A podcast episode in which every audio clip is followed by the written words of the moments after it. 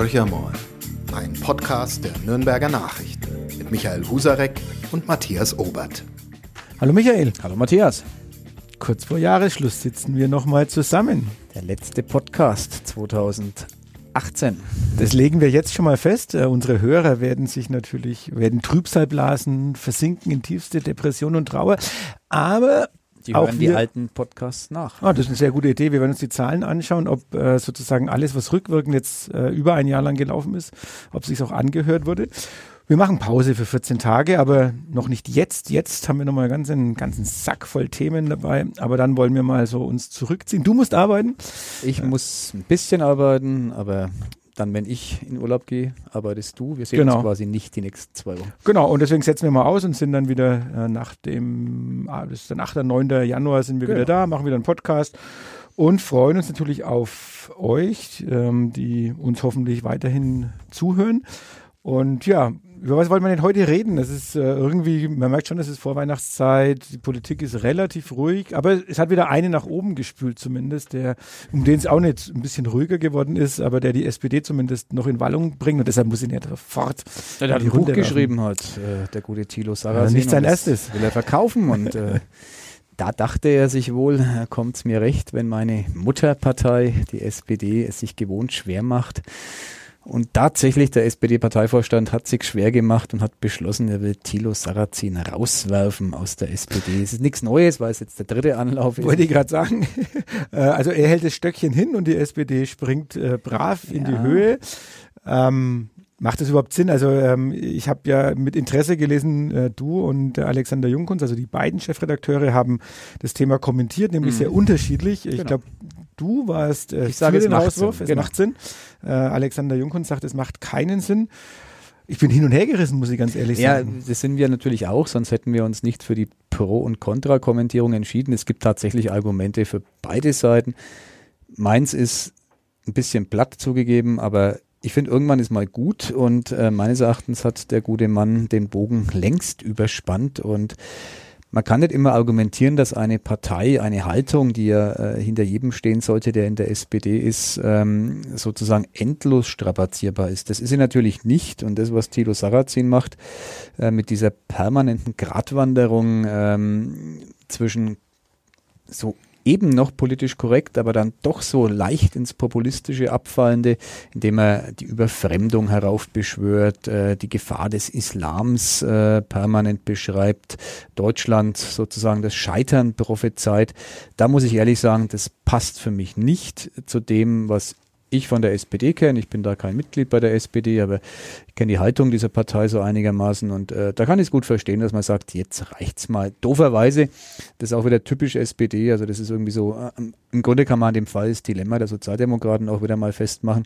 Äh, sie machen sich selbst da schwer, weil die eigenen Hürden, die die Partei sich auferlegt hat und jemand auszuschließen, so hoch sind, dass es vielleicht Sarrazin gelingt, äh, ein bisschen drunter zu bleiben. Genau, also den Eindruck habe ich nämlich auch, dass es wahrscheinlich wieder in die Hose geht ähm, und dann sozusagen das Gelächte von der einen Seite, die ähm, sowieso der SPD nicht zugeneigt ist, nochmal richtig äh, groß wird und Sarrazin kann sich ins Fäustchen lachen. Das tut er eh. Also das macht er sowieso, genau. Also die, und da sind wir schon bei dem Punkt, also seine Bücher verkaufen sich prächtig. Also ich glaube jetzt mal nicht, dass die SPD-Mitglieder dieses Buch kaufen. Äh, oder vielleicht doch, also vielleicht ist es ja so, dass die SPD, das ist ja so auch eine der Thesen, dass Sarrazin durchaus äh, Thesen vertritt, die auch so einen Bodensatz innerhalb der SPD, ähm, der dem nahe steht oder durchaus nachvollziehen kann. Und dass das ja auch wieder diese Zerrissenheit der ja. Partei zeigt, weil ähm, ja, die, die Überfremdung zum Thema zu machen, die Zuwanderung als das Problem zu sehen und nicht als, als ähm, ja, eine Herausforderung, die es zu bewältigen gibt.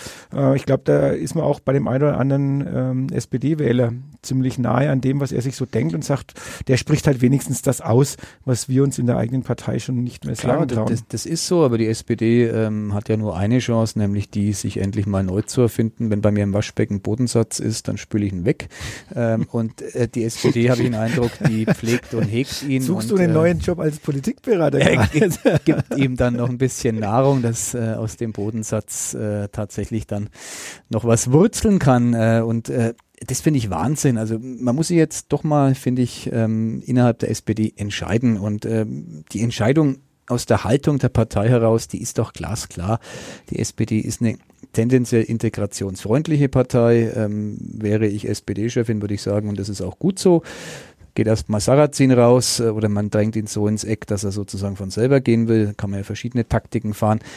Und dann macht man weiter mit einem klaren politischen Programm. Wir haben heute, ähm, das nur am Rande, den vierter Oberbürgermeister Thomas Jung zu Gast gehabt in der mhm. Redaktion, ein Sozialdemokrat, mh, unverdächtig ähm, sozusagen gegen diese Partei vorzugehen. Aber da sind sich eigentlich alle einig, ähm, die sagen, Mensch, jetzt lasst uns doch endlich mal besinnen, wofür diese Partei steht. Der konnte zum Beispiel relativ wenig anfangen, der Thomas Jung aus Fürth, mit dieser Debatte, die die SPD sich ja geradezu selbstmörderisch liefert über die Hartz IV. Ähm, Sanktionen ähm, wegstreichen aus dem eigenen Gedächtnis äh, oder doch dazustehen. Völlig schräg. Also mhm. die SPD macht aus allem, was ansatzweise ein Problem sein könnte, ein richtig fettes Problem. Und daran wird sie zugrunde gehen, wenn sie das nicht mal ändert. Ja, aber äh, Jung hat ja durchaus auch für Aufsehen erregt, äh, deutschlandweit mit, mit seiner These ähm, zu der Zuwanderung beziehungsweise kriminelle ähm, Asylbewerber schneller abzuschieben. Genau. Also ich glaube, ähm, er, ist ein, er ist ja ein sehr bedächtiger Politiker normalerweise. Mhm. Ähm, und da ging es jetzt weniger darum, im Vergleich zu Sarrazin irgendwo Stimmung zu machen, sondern ja, genau. ähm, durchaus berechtigte Ängste innerhalb der Bevölkerung auch zu artikulieren und zu sagen, wir müssen auf bestimmte Dinge natürlich äh, reagieren und ähm, viele Prozesse, die im Moment in Deutschland laufen, wo Asylbewerber daran beteiligt sind, stellt sich heraus, dass das Leute sind, die schon mehrfach mit dem Gesetz in Konflikt geraten sind. Also ähm, das ist eigentlich nachvollziehbar, dass man als Bürgerin oder Bürger dann sagt, also Leute, das kann es ja nicht sein, ähm, dass jemand, der äh, hier bei uns ähm, sich mehrere Straftaten schon schuldig gemacht hat, äh, dass der praktisch aber trotzdem im Verfahren genauso weiterläuft ähm, wie ein Asylbewerber, der sich hier bemüht, der wirklich sich integrieren will, der versucht auch äh, irgendwo Arbeit zu finden, der Deutschland will. Also alle die, diese Dinge, die wir ja auch vielen Asylbewerbern durchaus zuschreiben können. Genau, da war Thomas Jung übrigens äh, sehr, sehr glaubwürdig, weil man kann ja sagen, er ist ein Hardliner äh, und passt gar nicht in die SPD. Für mich passt er wunderbar in die SPD. Er hat ähm, das an zwei Zahlen auf seine Stadt Fürth bezogen festgemacht. Momentan gibt es in Fürth 86 äh, sogenannte ausreisepflichtige Ausländer. Da ist äh, sozusagen alles Mögliche dabei. Das ist die ähm, auch die Familie, die sozusagen ähm, kein Asylrecht hat, aber aus humanitären Gründen natürlich ähm, hier bleiben sollte, weil ihr äh, unzumutbare Zustände im Heimatland drohen. Über andere Fälle, wo kein vernünftig denkender Mensch sagen würde, die müssen abgeschoben werden.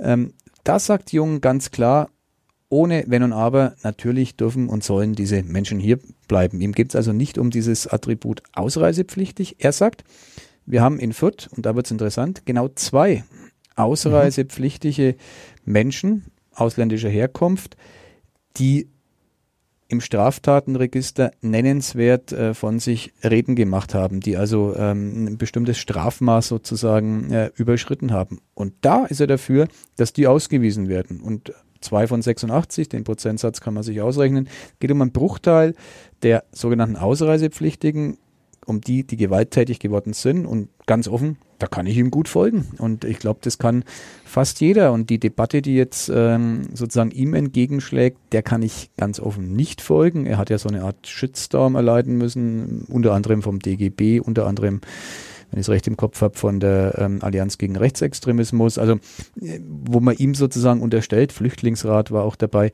äh, sozusagen äh, eine restriktivere Linie in der Ausländerpolitik zu wollen ist ein Quatsch. Witzigerweise hat die Grünen-Vorsitzende äh, Annalena Baerbock genau, ge genau dieselbe mhm. ähm, Linie wie er vertreten. Also ich glaube, das ist ehrlich gesagt sehr, sehr konsensfähig, was Thomas Jung da gesagt hat.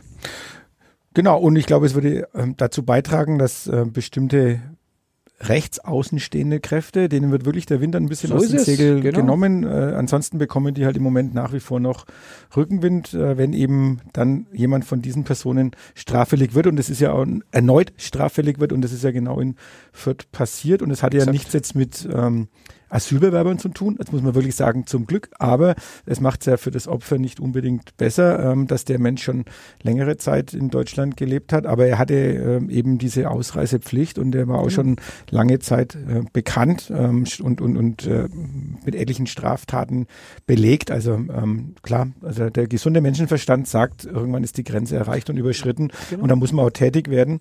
Da gibt es ja äh, aberwitzige Regelungen derzeit im Abschieberecht. Äh, nicht abgeschoben kann ein ausländischer Straftäter dann, wenn er keinen gültigen Pass mhm. seines Heimatlandes mhm. besitzt. Ähm, soweit so klar. Nun ist es dann so, wenn dieser Straftäter nicht bereit ist, einen von seinem Heimatland ausgestellten neuen Pass zu unterschreiben, kann er immer noch nicht ausgewiesen werden. Da wird es dann ziemlich schräg, weil mhm. logischerweise hat der Straftäter X keinerlei Interesse, ins böse Land Y ausgewiesen zu werden, aus dem er stammt, weil es ihm hier, selbst im Knast, zehnmal besser geht als in seinem mhm. Heimatland. Mhm. Also völlig schräge Situation. Aber die Frage, die sich da stellt, die kannst du aber wahrscheinlich auch nicht beantworten. Wie ist es dann, wenn er hat, er hat einen Pass ausgestellt bekommen, er unterschreibt mhm. ihn nicht, okay, jetzt genau. kann ich den ins Flugzeug setzen. Also jetzt mal weiter gesponnen. Ähm, eine Behörde ja. setzt ihn ins Flugzeug, dann landet er in egal wo. Ähm, Machen wir seiner Türkei Kabul, fest, da Türkei, kann nichts beantworten. Genau. Die Türkei sagt dann, nein, wir nehmen äh, genau. nur Staatsbürger mit einem gültigen Reisepass auf. Also das Problem liegt praktisch wirklich darin, äh, dass auch das Land, wo, wo er eigentlich hingehört, wie Tunesien, hat man die gleiche Situation. Ja. Ähm, die sagen dann, nehmen wir nicht auf. Genau. Also äh, bleibt da. der schwarze Peter ähm, an Deutschland oder an den Behörden kleben und da gibt es jetzt noch keine Antwort darauf. Darauf gibt es noch keine Antwort. Nee, ich meine, bei Jung war es ja so, er hat dann, äh, insofern ist es auch wieder deine Partei, Matthias, die sich damit beschäftigen muss und wird. Jung, OB Thomas Jung aus Fürth, hat ja einen Brief an die SPD-Parteichefin Andrea Nahles geschrieben. Er hat noch der Antwort, er hat äh, aber so eine Art Zwischenbericht erhalten, dass die SPD, was tut man, wenn man nicht weiß, wie es weitergeht, eine Kommission ein, einschätzt. Ja, Arbeitskreis. Und, äh, es wird genau. sozusagen genau. befunden über die Thematik. Wir werden das im Laufe des Jahres 2019 hier Gut, aber insgesamt, unabhängig von, von, von der SPD, du brauchst ja eine Lösung, die zwischenstaatlich das irgendwo regelt. Also ja, ähm, äh, die kann weder die SPD noch die CDU noch die Grünen so noch sonst. Aber wenn sich die Politiker einig sind, dass wir hier eine Lösung brauchen und wie du vorhin die Grünen-Chefin schon erwähnt hast, äh, sind ja wirklich ungewöhnliche Töne für die grünen Spitze. Ja. Wir hatten ja auch schon einen grünen Oberbürgermeister, der durchaus, ähm, der hat auch den Shitstorm schon hinter äh, sich genau. gebracht. Also der ist ja auch durch alle Talkshows dann gereicht worden, weil man natürlich auch manche Leute dann auch missverstehen will in ihren Äußerungen und ähm, die ja zum Teil einfach auf, auf ja, auf die Probleme ja hinweisen, die ja nachweislich auch vorhanden sind, die vielleicht gar nicht so groß sind, wie, wie manche einem äh, weismachen wollen, aber es, man kann sie auch nicht wegleugnen. Ja. und ja, äh, bleibt also auch hier in dem Thema, ich will nicht sagen spannend, sondern es ist, es ist wirklich ähm, zumindest dann eine tiefe gehende Diskussion. Man beschäftigt sich wirklich mit den Details und sagt nicht ganz pauschalierend wieder raus mit den äh, genau. Asylanten oder wir haben sowieso viel zu viel und die stellen sowieso nur Böses an, sondern wirklich eine dezidiert äh, differenzierte Diskussion zu dem Thema, ähm, die mit vielen Problemen und Herausforderungen behaftet ist und die muss so man versuchen zu lösen. Differenziert diskutieren ist eigentlich eine blendende Überleitung. Das ist natürlich auch anhand des Nürnberger äh, Messerstechers von Johannes äh, exakt nicht erfolgt in den sozialen Netzwerken. Da gab es ja dann sofort, nachdem diese tragische Nachricht äh, ein Mann habe äh, oder hat am Donnerstagabend der ähm, vergangenen Woche drei Frauen innerhalb weniger Stunden in St. Johannes mit einem Messer ähm, angegriffen und schwerst, teilweise lebensgefährlich verletzt. Da war in den sozialen Netzwerken sofort zu lesen, das Beuteschema ist ganz klar. Dieser Mann muss ein Zugereister, mhm. ein Asylbewerber, mhm. was auch immer sein. Siehe da, es hat sich herausgestellt, ähm, es war ein ähm, Deutscher, wie es Deutscher kaum geht, äh, aus ein dem schönen Thüringen wie, wie stammend, genau. Und äh, was man daran wieder ablesen kann, ist diese hektische, hyperventilierende Reaktion, die wir inzwischen als Normalfall miterleben müssen, äh, die, die macht mich persönlich rasend. Also man kann nicht mal mehr abwarten, bis sozusagen die ersten Ergebnisse vorliegen. Man hat vorher schon eine vorgefestigte Meinung, die man in Echokammern dann multiplizieren lässt äh, und äh, herauskommt der Nährboden äh, für populistische Rechtsaußenvertreter. Ja, also bei uns in, auf Facebook und so weiter ging es natürlich auch sofort los. Wobei ich sagen muss, ähm, im Vergleich zu manch anderen haben wir nach wie vor das Glück, wir haben schon User dabei, die auch versuchen zu sagen, Mensch Leute, jetzt kommt erstmal wieder runter. Ja. Allerdings bei dem Messerstecher war das äh, ist das sozusagen so gering äh, und, und die Leute sind auch so dann in der Defensive, äh, dass du überrollt wirst von Menschen, die, die übelstes Zeugs von sich geben. Also äh, die Kollegen kommen da kaum noch mit dem Löschen und Sperren von Usern nach. Ähm, man muss auch ganz klar sagen, da werden ja ganz bestimmte Horden und äh, ähm, Menschen auch in Bewegung gesetzt. Also man hat da wirklich inzwischen das Gefühl, dass das organisiert zum Teil abläuft. Ja. Äh, wir haben jetzt so Tools auch, wo wir beobachten können, ähm, welche Facebook-Posts laufen deutschlandweit gerade relativ gut, äh, welche, wo gibt es viel Interaktion und so mhm. weiter. Das ist jetzt kein, kein Zauberwerk und, und, und auch nichts von uns selber entwickelt. Das ist ein Tool, was Facebook unter anderem ähm, Medien anbietet, das zu nutzen und auch Unternehmen. Und da hat man ganz klar gesehen, dass die ganzen AfD-Kreisverbände ähm, und, und Ortsvereine, also überall, wo ein Facebook-Auftritt auch von AfD da war, dass die sofort in diese Kerbe reingeschossen sind und letztendlich das ja wieder rüberschwappt dann auch auf die klassischen Medien, ähm, wo diese Leute sich dann ähm, ja, mit übelsten Formulierungen äh, gießen. Und das fängst du auch nicht ein im Sinne dessen, dass man sagt, äh, jetzt gibt es dann irgendwann mal, dass der Täter gefasst wurde. Hat ja eine Zeit lang gedauert. Ähm, ja. Also es gibt genug Zeitraum zum Spekulieren, klar. Genau, genau. Und in dem Moment, wo er gefasst wurde, äh, holst du ja das nicht zurück, was jetzt drei Tage lang äh, zum Teil genau. im Netz getobt hat. Und ich hatte am Montag Gelegenheit, mit ähm, Nürnbergs OB Ulrich Mali über das Thema zu reden und äh, dem geht sozusagen ihm und seiner Stadtverwaltung keinen Deut besser. Er hat von unzähligen Schreiben berichtet, äh, die wirklich ähm, auf, auf das Übelste ähm, sich mit diesem mit dieser schrecklichen Tat befasst haben ähm, und im Grunde dazu aufgerufen haben, fasst und fangt den Täter nicht, äh, erschießt ihn sofort. Also eine mhm. mhm. sozusagen eine Radikalisierung, ähm, die dann doch eine andere Dimension. Ich wehre mich da manchmal dagegen, aber wahrscheinlich ähm, ist es falsch, das zu tun, weil es wirklich anders ist, eine andere Dimension erreicht hat, als es noch vor weiß ich nicht, 10, 15 Jahren der Fall gewesen ist aus meiner Sicht. Also das ist schon eine deutliche äh, Gangart härter, die, die heute sofort unvermittelt angelegt wird, wo Menschen dann, wenn man einen Brief schreibt, ist ja nochmal anders als ein Kommentar mhm. in den sozialen Netzwerken, mhm. wo Menschen sich sozusagen nicht äh, zu schade sind, äh, den Tod, die Ermordung anderer zu fordern. Also äh, finde ich ähm, eine sehr, sehr unschöne ähm, Ist-Zustandbeschreibung Ende des Jahres 2018. Absolut. Und es korreliert ja ein bisschen, glaube ich, auch damit, dass laut Umfragen das Sicherheitsgefühl auch in Nürnberg gesunken ist oder mhm. niedriger geworden ist, obwohl die Statistik wie so häufig was ganz was anderes aussagt. Also die, genau. die Vorfälle ähm, sind jetzt nicht massiv nach oben gegangen. Im Gegenteil, ähm, die, die, Zahlen würden dafür sprechen, dass es maximal sozusagen gleich bleibt oder sogar ein bisschen sinkt, das ähm, Sicherheitsgefühl. Es ist ja einfach ein, eine gefühlte ähm, Analyse, aber man hat eben in einigen Stadtteilen, ähm, insbesondere an der Stadtgrenze ähm, Richtung Fürth, also im Westen Nürnbergs, Eberhardshof, Muckenhof, ähm, eine deutlich höhere Sensibilität, auch Langwasser, wenn ich es recht im Kopf mhm. habe, war äh, betroffen. Und mich hat es ähm, an ein Ereignis zurückerinnert, als ähm, bei mir im Büro Menschen äh, der Bürgerinitiative Sichere Heimat saßen. Ähm, mittlerweile weiß ich, dass viele davon dann in der AfD später aktiv wurden, einige sogar jetzt Mandatsträger sind. Eine Dame, die bei mir damals saß, sitzt im Bezirkstag.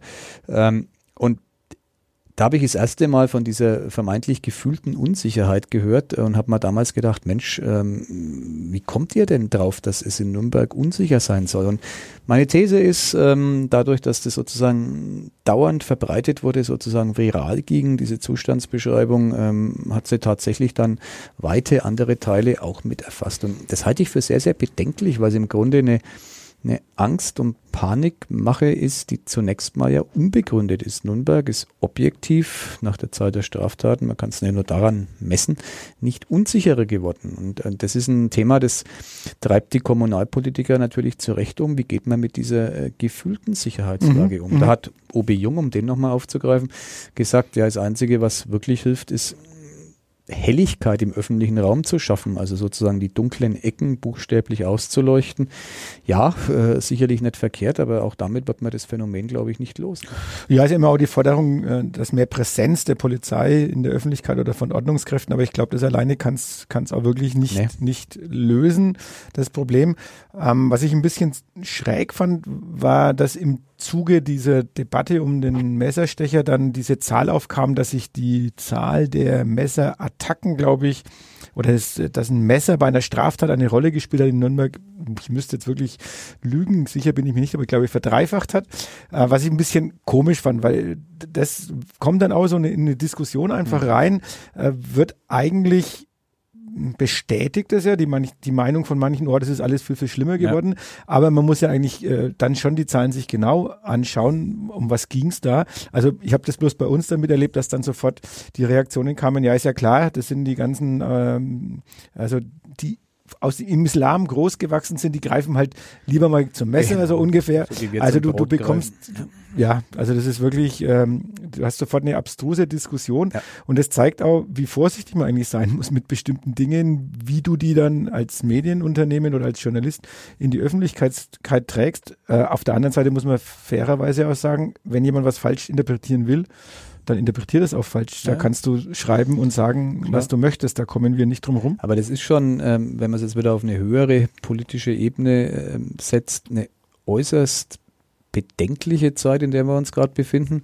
Äh, wir haben gerade so das Phänomen, dass in vielen Gesellschaften Europas äh, die Mitte sozusagen von den Rändern erdrückt wird. Äh, die Ränder sind dann die, die auch für Stimmung sorgen. Die Stimmung verbreitet sich gut, dank der Möglichkeiten auch ähm, im Internet über die sozialen Netzwerke zu agieren. Und am Ende ist, da wird es dann sehr philosophisch, aber es bleibt kritisch, der gesellschaftliche Grundkonsens äh, in, in, großer Gefahr. Also wenn sich das weiterentwickelt, wenn wir immer mehr in diese gefühlte Unsicherheit hineinlaufen, äh, das äh, sich sozusagen potenziert, äh, wird es immer mehr Stimmen, ähm, die äh, an die Wahlurnen gehen, in Richtung der, der Ränder treiben und wir haben dann irgendwann Zustände, wie wir sie jetzt schon ähm, in Frankreich teilweise, in Italien äh, fast schon in der Rheinkultur, aber auch in Schweden, wo es nicht gelingt, eine Koalition zu finden, ohne die Schwedendemokraten rechts außen, rechtsradikale Partei zu beteiligen.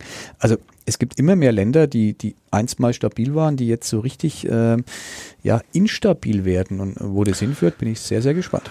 Ja, wo es hinführt, da brauchen wir ein bisschen nach Amerika schauen oder ähm, nach Ungarn, also wo, wo es, glaube ich, wo man noch einen Schritt, den nächsten Schritt inzwischen schon gegangen ist. Also in Amerika würde ich halt sagen, die Spaltung des Landes. Mhm. Also die, die sicherlich unter Obama schon sehr weit vorangetrieben wurde, aber dann mit diesem Wechsel hin zu Trump äh, jetzt in voller Blüte steht. Also wo nicht das Ziel ist. Also es war unter Obama schon äh, die klare Absicht der Republikaner, ähm, da den Keil reinzutreiben. Könnte man sagen, ja gut, sind in der Opposition, äh, müssen halt gucken, dass sie irgendwo äh, auch ihre Stimmen sammeln. Äh, aber Trump war ja nicht derjenige, der dann sagt, okay, jetzt müssen wir mal die Gräben wieder versuchen, ein Stück weit zuzuschütten, nee. sondern genau das Gegenteil. Also wir müssen noch weiter aufreißen. Und in Ungarn erleben erleben wir ja genau das Gleiche. Also ähm, nicht, es geht nicht ums Zuschütten, sondern äh, immer mehr Öl ins Feuer gießen und wirklich eine Spaltung des Landes.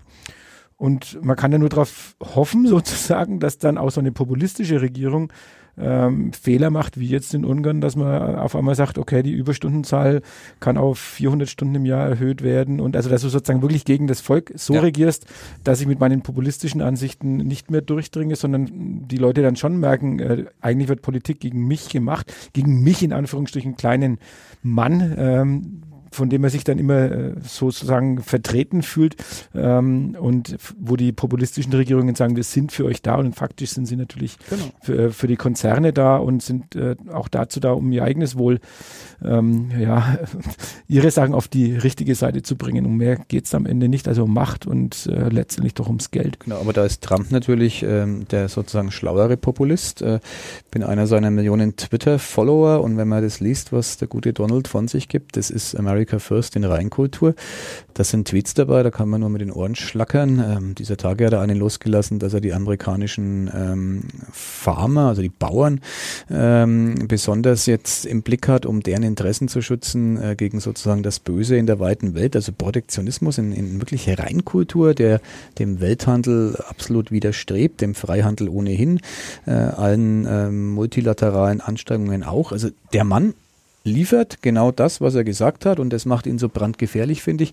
Er ist keiner, äh, der sein Volk hinhält. Er ist der, der tatsächlich für die, die ihn gewählt haben, verbal da ist. Und momentan gibt es ja keinerlei Anzeichen, äh, dass sozusagen Trump wieder geht. Ähm, Im Gegenteil, es stehen momentan die Aussichten für eine Wiederwahl, ist noch ein bisschen hin, aber nach allem, was zu hören ist, gar nicht mal so schlecht.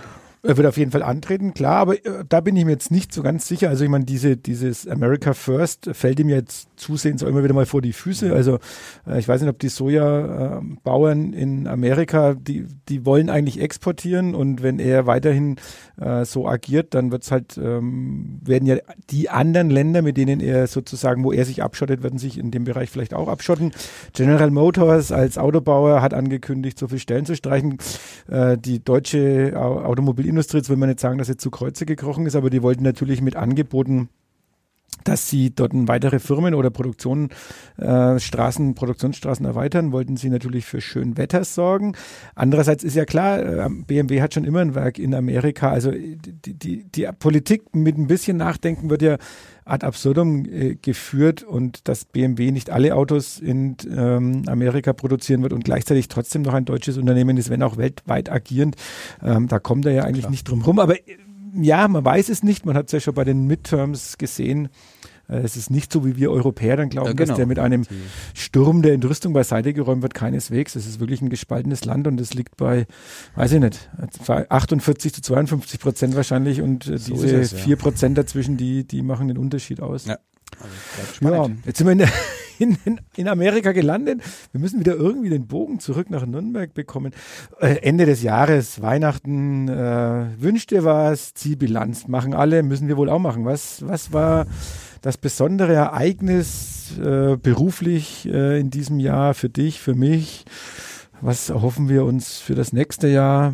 Mein Ereignis war eins, äh, ein abseitiges, insofern, als es wirklich ähm, ja kaum jemand mitgekriegt hat, außer ein kleines Fachpublikum. Ich war einer der Mitorganisatoren einer Tagung, Forum Lokaljournalismus äh, nennt sich die. Und ähm, am Rande der Tagung galt es ein Begleitprogramm aufzustellen. Und da waren wir einen Abend im Nürnberger Tiergarten, im sogenannten Blauen Salon, ähm, also dort, wo die Delfine und die Seekühe, die Manatis äh, zu sehen sind, wurde festlich gedeckt. Und äh, die Journalisten aus der Republik durften da speisen. Und mit dabei war logischerweise der Gastgeber, ähm, der Tiergartenchef äh, Doug Inke, den eben die Journalisten als Tiergartenchef verbuchten und deswegen umso erstaunter waren, als dieser Mann eine sehr, sehr politische und sehr intelligente Rede gehalten hat bei seiner kurzen Begrüßung, in der er ähm, eben den Journalisten klargemacht hat, dass ein Tiergartenchef mehr im Kopf hat als äh, die Läuse seiner Affen. Und äh,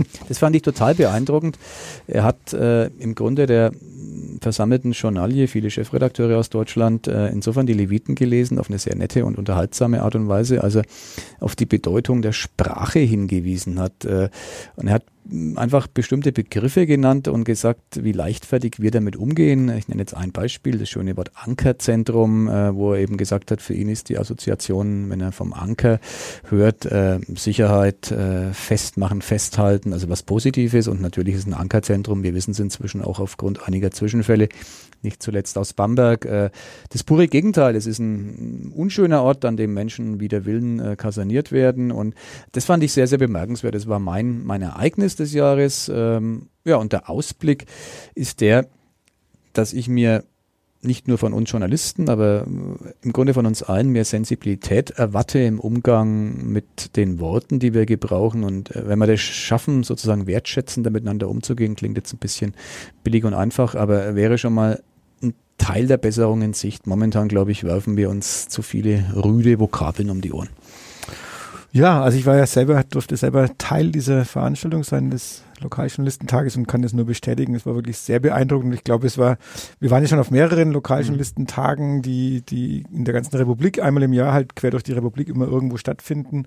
Und ähm, von den Gastgebern, die von den Locations war, glaube ich, Doug Enke jetzt wirklich herausragend, äh, weil so überraschend und mit klaren Worten.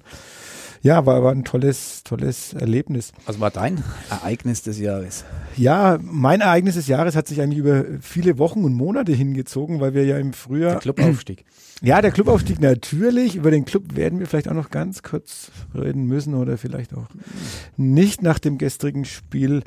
Äh, ja, aber bei mir war es so, dass wir ja im, im März diesen Jahres zu Gast hatten äh, die Netzwerk äh, Medientrainer und äh, haben da ein bisschen über so Google-Tools ein bisschen was gelernt und äh, haben dann einfach mit den Kollegen äh, in der Mittagspause so ein bisschen rumgesponnen. Der Andi Franke, äh, Leiter der Lokalredaktion, war mit dabei und äh, da entstand die Idee, so einen Stadtteil in Nürnberg näher vorzustellen und äh, was ich nicht geglaubt hätte, dass wir innerhalb von einem Dreivierteljahr, das mag sich als langer Zeitraum jetzt irgendwie anhören, aber in, in so einem Haus über uns ist ein Dreivierteljahr auch schnell rum, weil ja mhm. jeden Tag die Zeitung erscheinen muss, dass wir so ein Projekt wie das ist mein Goho auf die Beine stellen konnten ähm, mit, mit ganz, ganz vielen neuen äh, Formaten und äh, ja, vielleicht deshalb auch mein, deshalb mein bedeutendes Ereignis, weil es sich über so lange Zeit hingezogen hat und am Ende, wie wir Beteiligten glauben, ähm, dann doch durchaus sehr erfolgreich über die Bühne ging. Also. Wir glauben nicht nur wir Beteiligten, ich bin gerade mit meinem Smartphone zugange, nur der Matthias kann sehen.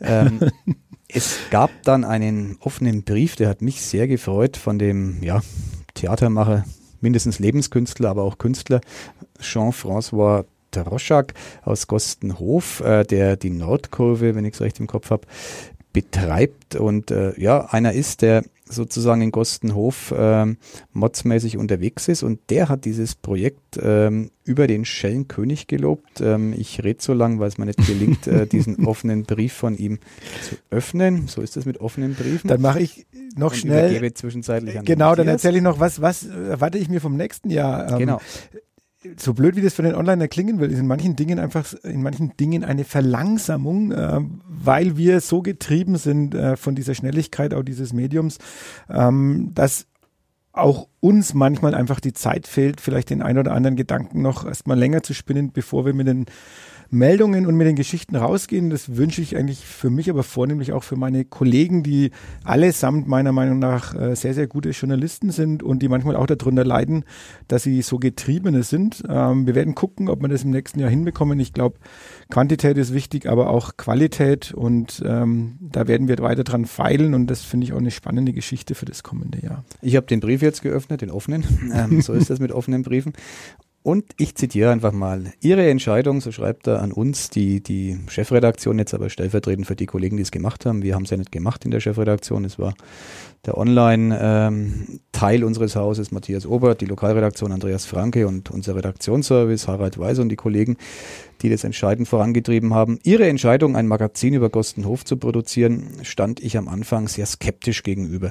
Das Ergebnis hat mich überzeugt. Sie erfüllen einen wichtigen Beitrag zur politischen Meinungsbildung im Kontext von Alltagsrealitäten, liebevoll und dialektisch geht so weiter. Ähm, Ihr Magazin fordert, ich zitiere wieder, die Menschen auf, über unsere Stadtteilidentität oder besser gesagt Identitäten zu sprechen. Es lässt die von Ihnen angesprochene Zielgruppe nicht kalt, ganz im Gegenteil. Die Menschen positionieren sich, sie diskutieren in den Kneipen und in den Geschäften. Das Monatsmagazin ist Ihnen daher aus meiner Sicht gelungen. Ich verbeuge mich vor dieser Leistung. Wieder einmal wird mir vor Augen geführt, wie anspruchsvoller lokaler Journalismus unsere Stadtgesellschaft vor Einheitsbrei und Oberflächlichkeit bewahrt. Das finde ich ähm, ein höchstes Lob aus wirklich berufenem Munde, kann man sich nur bedanken dafür. Ich freue mich, dass so reflektiert über dieses Projekt, mit dem wir tatsächlich sublokal, also ganz, ganz nah an den Menschen im Stadtteil dran sein wollten, ähm, wie das gesehen wird. Und ja, ist für mich eigentlich ein wunderschöner Abschluss dieses Jahres. So machen wir 2019 weiter. Wunderbar, also ich bin gerührt sozusagen. Und äh, ja, dann machen wir 2019 so weiter. Wir wünschen euch allen ein wunderbares Weihnachtsfest einen super, super Start in das Jahr 2019. Ein paar ruhige Tage, Handy nicht unbedingt weglegen. Wir wollen natürlich euch als User weiterhin behalten auf unserer Webseite, wobei wir feststellen, dass natürlich das Userverhalten sich wirklich ändert in den nächsten sieben, acht Tagen, aber spätestens im Januar seid ihr wieder alle bei uns dabei. Wir freuen uns auf euch, macht's gut und bis nächstes Jahr. Bis nächstes Jahr und wir erklären im Januar, warum der Club äh, nicht absteigt. Bis dahin, ciao. Ciao.